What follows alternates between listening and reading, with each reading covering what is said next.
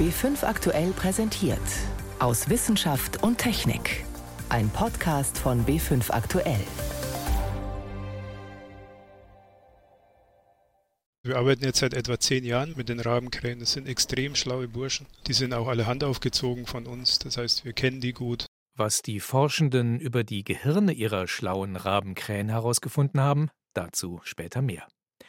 Außerdem sprechen wir darüber, wie weit andere Länder bei der Suche nach einem Standort für ein Atommüllendlager sind. Doch zunächst geht es um die momentan erstaunlich wenigen schweren Corona-Verläufe bei uns. Das sind drei unserer Themen heute. Am Mikrofon ist David Globig. Schon seit Juli steigt die Zahl der Corona-Neuinfektionen in Deutschland wieder an. Inzwischen auf eine ähnliche Höhe wie zuletzt Ende April. Einige Städte und Landkreise, darunter München, mussten die Corona-Auflagen bereits vorübergehend wieder verschärfen. Dabei gibt es, anders als im Frühjahr, im Moment weniger Patienten, bei denen die Krankheit schwer verläuft. Es müssen auch kaum Infizierte in die Klinik. Und die Zahl der Todesfälle, die bleibt bei uns zum Glück ebenfalls niedrig. Könnte man da nicht alles etwas lockerer handhaben? Ganz so einfach ist die Sache dann wohl doch nicht. Margarete Jall berichtet. Die Werte, die das Robert Koch Institut in den letzten Tagen veröffentlicht hat, kommen einem manchmal vor wie ein Zahlenrätsel. Zum einen sind da über 2000 Corona-Neuinfektionen innerhalb eines Tages. Zum anderen liegen glücklicherweise nur sehr wenige Covid-19-Patienten auf deutschen Intensivstationen. Diese Zahlen sind seit Monaten niedrig. Ähnlich ist das auch mit den Toten. Die Kurve bleibt flach. Wie kann das sein? Wir vermuten, dass das primär etwas damit zu tun hat, dass sich in der Urlaubszeit jetzt die Infektionen in Richtung der Jüngeren verlagert haben. Sagt Oliver Kepler. Er ist Virologieprofessor an der Münchner LMU. In Deutschland beispielsweise ist der Durchschnitt der SARS-CoV-2-Positiven von etwa 50 auf 34 heruntergegangen. Und wir wissen, dass bei jüngeren Menschen generell die Verläufe leichter sind, weniger Menschen ins Krankenhaus kommen und weniger stark dann auch unter der Erkrankung in der Akutphase leiden. Viola Priesemann forscht am Max-Planck-Institut für Dynamik und Selbstorganisation. Sie hat in Modellen berechnet, welche Maßnahmen besonders wichtig sind, um eine zweite Corona-Welle in Deutschland einzudämmen. Priesemann hat noch eine zweite Erklärung für die auseinanderdriftenden Corona-Kurven. Was dazu kommt, ist, dass jetzt auch wesentlich flächendeckender noch getestet wird. Das heißt, diese asymptomatischen oder die Verläufe mit sehr milden Symptomen werden auch viel eher entdeckt, als sie vielleicht im März, April entdeckt worden sind. Eine dritte Hypothese, wonach sich das Virus verändert hat und ungefährlicher geworden ist, halten beide Wissenschaftler für sehr unwahrscheinlich. Oliver Kepler warnt deshalb, auch mit Blick auf unsere Nachbarländer, vor zu viel Sorglosigkeit. Die Zahlen auf den Intensivstationen, beispielsweise in Südfrankreich, steigen schon wieder drastisch. Da melden schon einige Kliniken wieder Überfüllung der Krankenhäuser. Das heißt, das müssen wir so interpretieren, dass es jetzt von der jüngeren Population wieder auf die ältere oder auf Risikogruppen überspringt und wir einfach mit einer Verzögerung von einigen Wochen auch wieder eine Zunahme der Schwerkranken in den Krankenhäusern sehen würden. Tatsächlich schreibt das Robert Koch Institut in seinem täglichen Lagebericht, dass der Anteil der Fälle in der älteren Bevölkerung in Deutschland leicht zunimmt. Sollte sich dieser Trend fortsetzen, müssen wir damit rechnen, dass sich die Krankenhäuser wieder füllen und wieder mehr Menschen an dem Virus sterben werden. Um eine solche Entwicklung frühzeitig zu erkennen, plädiert der Bonner Virologe Hendrik Streeck dazu, alle verfügbaren Zahlen in den Blick zu nehmen. Neben den Infektionszahlen natürlich auch die Anzahl der Tests, wie viele stationär behandelt werden müssen und wie viele intensivmedizinisch behandelt werden müssen. Daraus, von diesen Daten und unseren Kapazitäten und Ressourcen, kann man sehr gut Schwellenwerte definieren, wie sich das Pandemiegeschehen verhält, aber auch wie man weiteren Umgang damit haben sollte. Und daher plädiere ich da wirklich für eine Ampel, die das zusammenfasst, damit es auch leicht verständlich zum einen für jeden ist, aber auch auf den Kreis runtergebrochen und bundeseinheitlich zeigt, wie sich das Infektionsgeschehen verhält. Sobald sich die Zahlen verschlechtern, spielen die Gesundheitsämter eine besonders wichtige Rolle, sagt Viola Priesemann. Sie müssen schnell die Kontaktpersonen von Infizierten ermitteln. Die Gesundheitsämter tragen ganz wesentlich dazu bei, dass die Ausbreitung von dem Coronavirus unter Kontrolle bleiben kann. Sind die Behörden aber wegen steigender Fallzahlen überlastet, müssten wir alle uns sehr viel stärker einschränken, als das im Moment der Fall ist. Bis wir wieder einigermaßen unbeschwert leben können, wird es wohl noch eine Weile dauern. Ein Beitrag von Margarete Jall war das. Wir müssen also erst einmal weiter mit Mund-Nasen-Maske, Abstands- und Hygieneregeln leben, auch die, die bereits mit Corona infiziert waren. Dabei sollten die doch eigentlich den Vorteil haben, dass sie jetzt immun sind gegen das Virus, so wie man das zum Beispiel von Kinderkrankheiten wie Mumps und Windpocken kennt. Könnte man denen nicht bescheinigen, dass sie sich nicht mehr anstecken werden, dass sie also zum Beispiel keine Maske mehr tragen müssen und dass sie auch ohne Bedenken mit Menschen aus Risikogruppen Kontakt haben dürfen? Genau mit so einem Immunitätsausweis hat sich der Deutsche Ethikrat beschäftigt. Am Dienstag haben die Experten ihre Stellungnahme in Berlin vorgestellt. Mehr dazu von Uwe Jahn.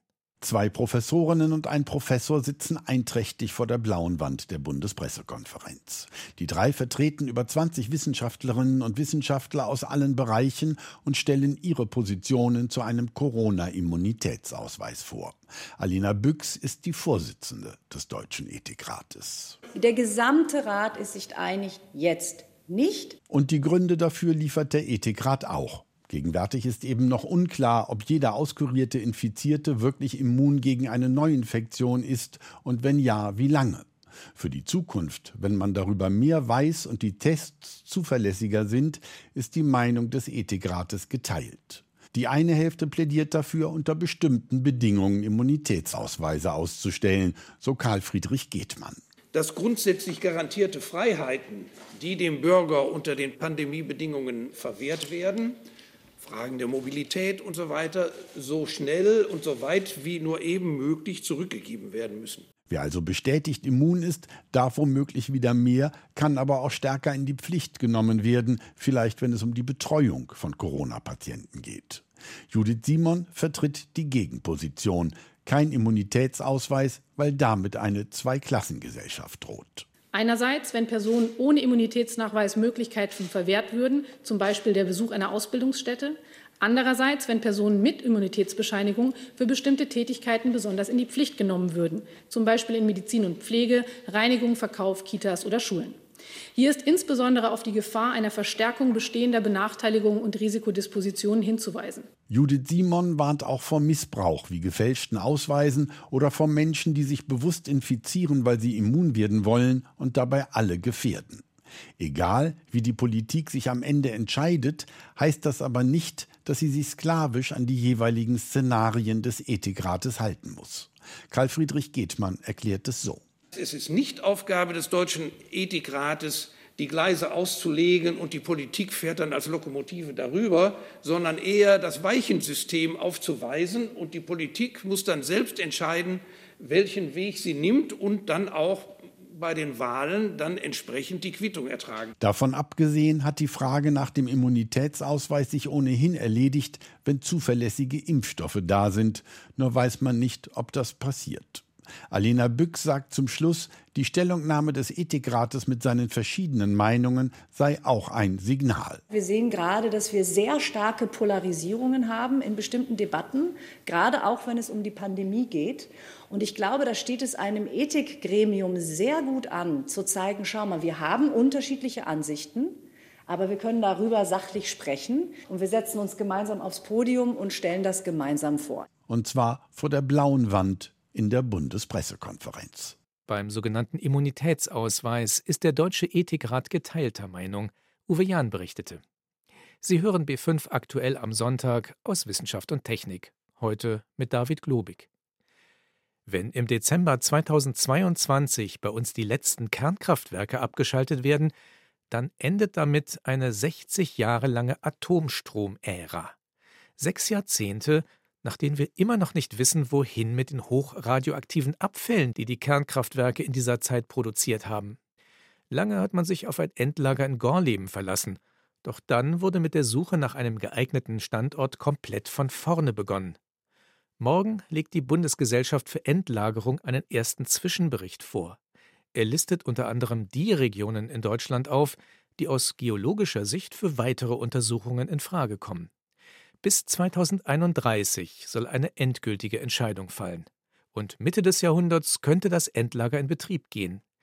Doch wie sieht es eigentlich in anderen Ländern aus? Ich habe darüber mit Dr. Salim Chaudhry gesprochen. Er ist Geologe und wissenschaftlicher Mitarbeiter am Öko-Institut in Darmstadt. Ich wollte von ihm wissen, ob es denn überhaupt irgendwo schon so ein Endlager gibt. Nein, tatsächlich ist äh, weltweit noch kein Lager für hochradioaktive Abfälle in Betrieb. Wie gut stehen wir denn dann in Deutschland im Moment da bei der Suche nach einem Endlager, wenn ich das jetzt eben so weltweit mir mal anschaue?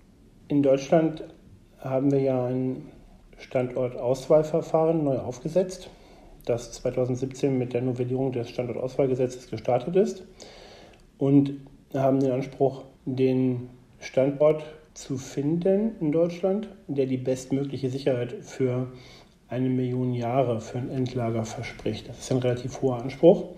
Und das Ganze soll in einem sehr durchstrukturierten und partizipativen Verfahren durchgeführt werden. Damit sind wir, ich will nicht sagen einmalig auf der Welt, aber das ist auf jeden Fall so ein Merkmal, das in diesem Umfang und dieser Ausführlichkeit vielleicht anderswo so nicht zu finden ist. Wenn es um den konkreten Bau eines Endlagers geht, sind manche andere Staaten ein bisschen weiter. Im Wesentlichen ist das Finnland. Wo stehen die da? In Finnland ist ein Standort ausgewählt worden. In Finnland gibt es ein Endlagerkonzept. Als Endlagerkonzept bezeichnet man immer das Zusammenspiel von den einzulagernden Abfällen mit möglichen Barrieren, die verhindern sollen, dass diese Abfälle später wieder in den Einflussbereich von Mensch und Umwelt gelangen verschiedene Sicherheitsfunktionen, Behälter, in denen die Abfälle eingelagert werden und so weiter. Und da sind die Finnen relativ weit. Man hat dort das in Schweden entwickelte KBS-3-Konzept adaptiert für die Endlagerung von hochradioaktiven Abfällen in kristallinen Würzgesteinen. Kristallin bedeutet Gesteine, die also durch Kristallisation quasi gebildet sind. Granit ist so das klassische Beispiel dafür. Wo soll denn in Finnland dieses Endlager entstehen? Das entsteht in Olkiluoto. Das ist im Süden von Finnland. Jetzt haben Sie gerade gesagt, dass die Finnen ein Konzept von den Schweden übernehmen. Wie weit sind die Schweden? In Schweden ähm, wurde dieses Konzept von der Betreibergesellschaft SKB entwickelt. Und auch da hat man beantragt, dass man jetzt mit der Errichtung am ausgewählten Standort beginnen kann. Im Moment hängt das Verfahren noch an einer wissenschaftlichen Frage. Dort gab es einen Disput, ob das vorgesehene Behältermaterial, in diesem Fall ein Behälter aus Gusseisen, der mit einer Kupferummantelung versehen ist, einer relativ starken Kupferummantelung, ob der geeignet ist, langfristig sicherzustellen, dass die Abfälle dort eingeschlossen bleiben. Konkret geht es um die Korrosion von Kupfer unter den Bedingungen, die in einem Endlager herrschen. Das ist so ein Expertenstreit und der wird im Moment in Schweden noch zu Ende geführt. In Finnland und Schweden sind jetzt nur relativ wenige Kraftwerke in Betrieb. Wie sieht es denn mit anderen Ländern aus, zum Beispiel Frankreich, wo ja sehr viele Kernkraftwerke laufen?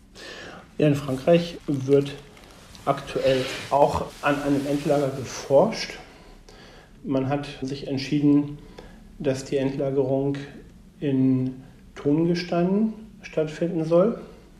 Dort hat man ein Forschungsbergwerk errichtet, um vor Ort unter Tage die Endlagerung erproben zu können, Erkenntnisse zu gewinnen über das Gestein, über die Einschlusseigenschaften dieses Gesteins.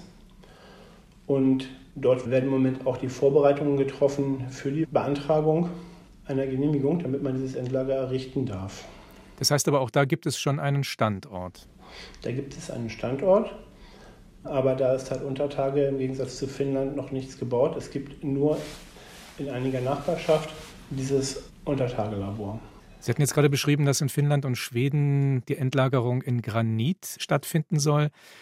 Ich könnte mir jetzt irgendwie vorstellen, wenn ich jetzt hier mal jenseits der deutschen Grenzen schaue, zum Beispiel in die Schweiz, also auch da habe ich ja massives Gestein. Äh, wie sieht es in der Schweiz aus?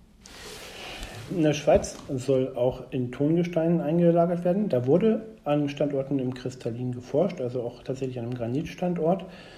Das wurde ein Felslabor errichtet, das auch immer noch in Betrieb ist am Grimselpass.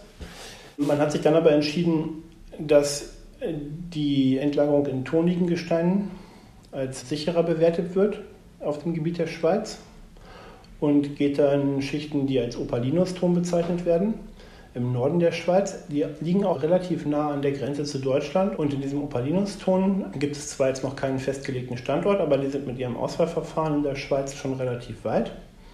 und führen da Erhebungen zu verschiedenen Standorten durch. Am Ende ist das ja in der Schweiz so, dass bei vielen Entscheidungen und auch in diesem Fall die Möglichkeit eines Volksentscheids besteht darüber, ob ein Standort in diesem Fall angenommen wird oder nicht. Wie weit ist man woanders mit der Einrichtung eines Endlagers? Salim Chaudhry war das vom Öko-Institut in Darmstadt.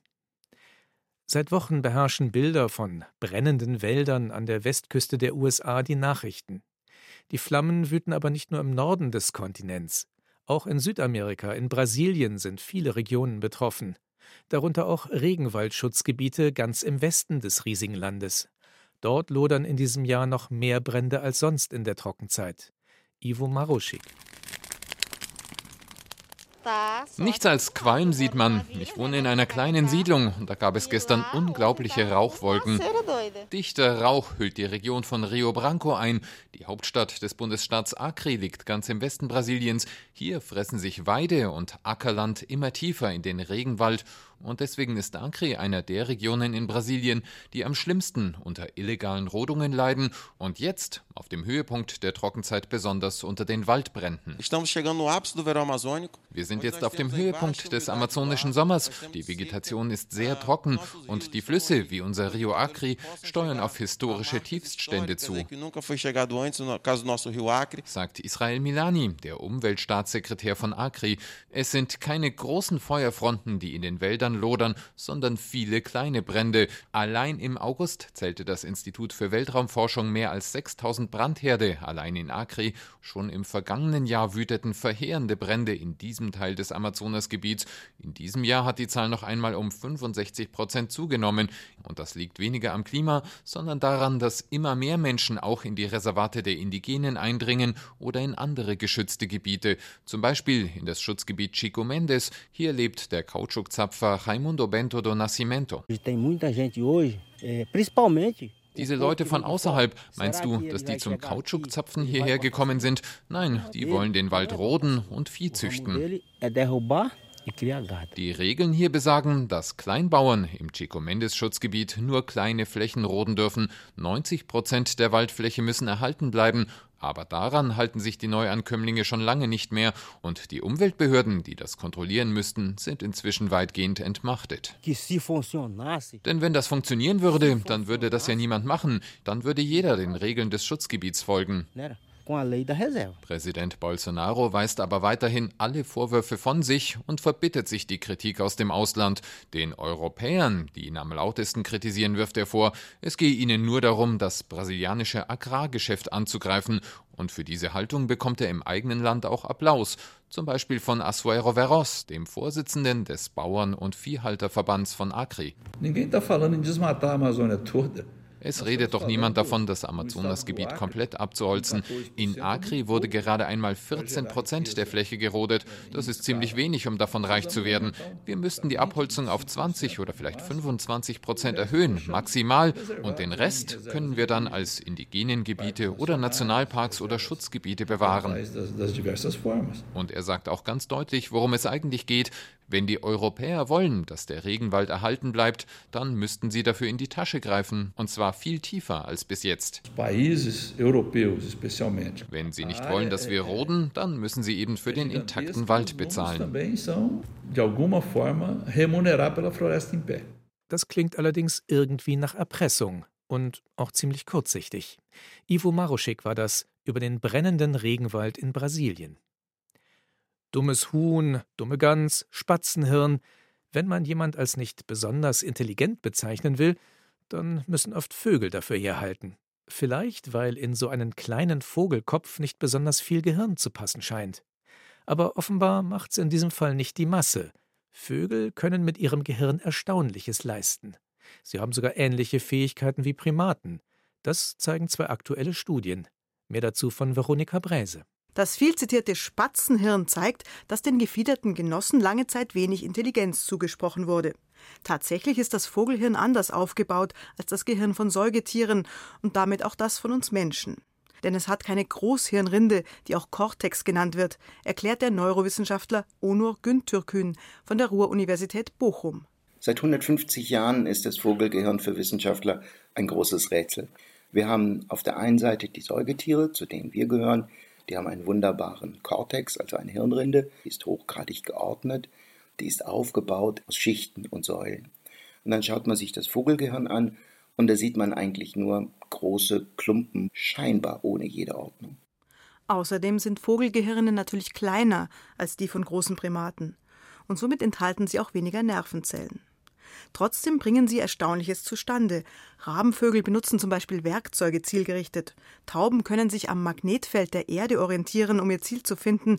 Spatzen haben ein sehr gutes Personengedächtnis. Vögel schaffen es, mit kleineren Gehirn und weniger Zellen die gleichen Leistungen zu bringen wie Menschenaffen, zumindest Raben und Krähen. Mit neuer Technologie, mit einer polarisierten Darstellung des Lichts lässt sich nun auch ein kleines Vogelgehirn genau analysieren.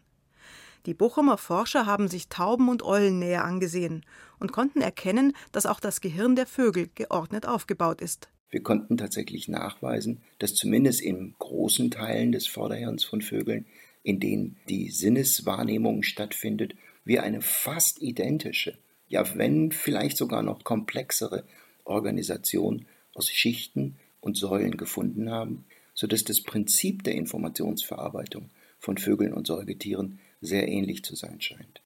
Dazu passt eine zweite Studie, die Forscher der Uni Tübingen gerade veröffentlicht haben. Sie zeigen mit einem Versuch am Bildschirm, dass Krähen ein Bewusstsein haben. Sehen die tiefschwarzen Krähen ein Quadrat, bewegen sie den Kopf. Sehen sie keins, halten sie den Kopf still. Das klappt mit etwas Übung perfekt. Im zweiten Schritt ist das Quadrat immer undeutlicher zu sehen. Es verschwimmt mit dem Hintergrund, erklärt der Neurobiologe Andreas Nieder. Genau an dieser Stelle kommt dann das subjektive Erleben ins Spiel. Das Gehirn muss sich, wenn Sie so wollen, entscheiden, ob es diesen Reiz jetzt bewusst wahrnimmt oder nicht. Die Krähe wägt also bewusst ab, ob sie ein Quadrat sieht oder nicht. Im Gehirn der Tiere, in den Nervenzellen, lässt sich das mitverfolgen. Die Forscher hatten den Tieren vor dem Versuch unter Vollnarkose Elektroden ins Gehirn implantiert. Das bedeutet, die Zellen antworteten in Abhängigkeit von der bewussten Wahrnehmung der Krähe nicht in Abhängigkeit von der Helligkeit des Reizes. Und deshalb wird den Tieren ein Bewusstsein attestiert. Andreas Nieder vergleicht das mit der Fähigkeit, in einem sogenannten Kippbild zwei Dinge zu erkennen, je nachdem, worauf man sich gerade konzentriert. Vielleicht kennen Sie den sogenannten Neckerwürfel. Da sieht man einen gemalten Würfel und manchmal ist eine Kante nach vorne und im nächsten Moment ist die gleiche Kante nach hinten dreidimensional zu sehen. Und das Spannende daran ist, dass der Stimulus, der Reiz, immer identisch ist. Also dieser gezeichnete Würfel ändert sich nicht, aber die Wahrnehmung nimmt zwei verschiedene Zustände ein. Dieses Hin- und Herschalten zwischen zwei Eindrücken können also offenbar nicht nur Primaten, sondern auch Krähen. Und sie können noch etwas, sie nehmen sich selbst wahr, wenn sie sich im Spiegel sehen. Das beweist der Spiegeltest. Sehen Krähen und auch ihre größeren Vertreter, die Raben, wie auch Elstern und Tauben, im Spiegel einen Farbfleck auf ihrem Hals, versuchen sie den Fleck gezielt zu entfernen. Wir arbeiten jetzt seit etwa zehn Jahren mit den Rabenkrähen. Das sind extrem schlaue Burschen. Die sind auch alle handaufgezogen von uns. Das heißt, wir kennen die gut, sind sehr zugänglich und man kann mit denen auch wirklich schön interagieren. Und die Vögel lernen ständig dazu. Das kann nicht jeder von sich behaupten. Vielleicht wird der Ausdruck du Spatzenhirn irgendwann als Kompliment verstanden. Vogelgehirne, ziemlich leistungsfähig, auch wenn sie nicht besonders groß sind. Veronika Bräse berichtete über neue Erkenntnisse. So viel für heute aus Wissenschaft und Technik. Am Mikrofon war David Globig.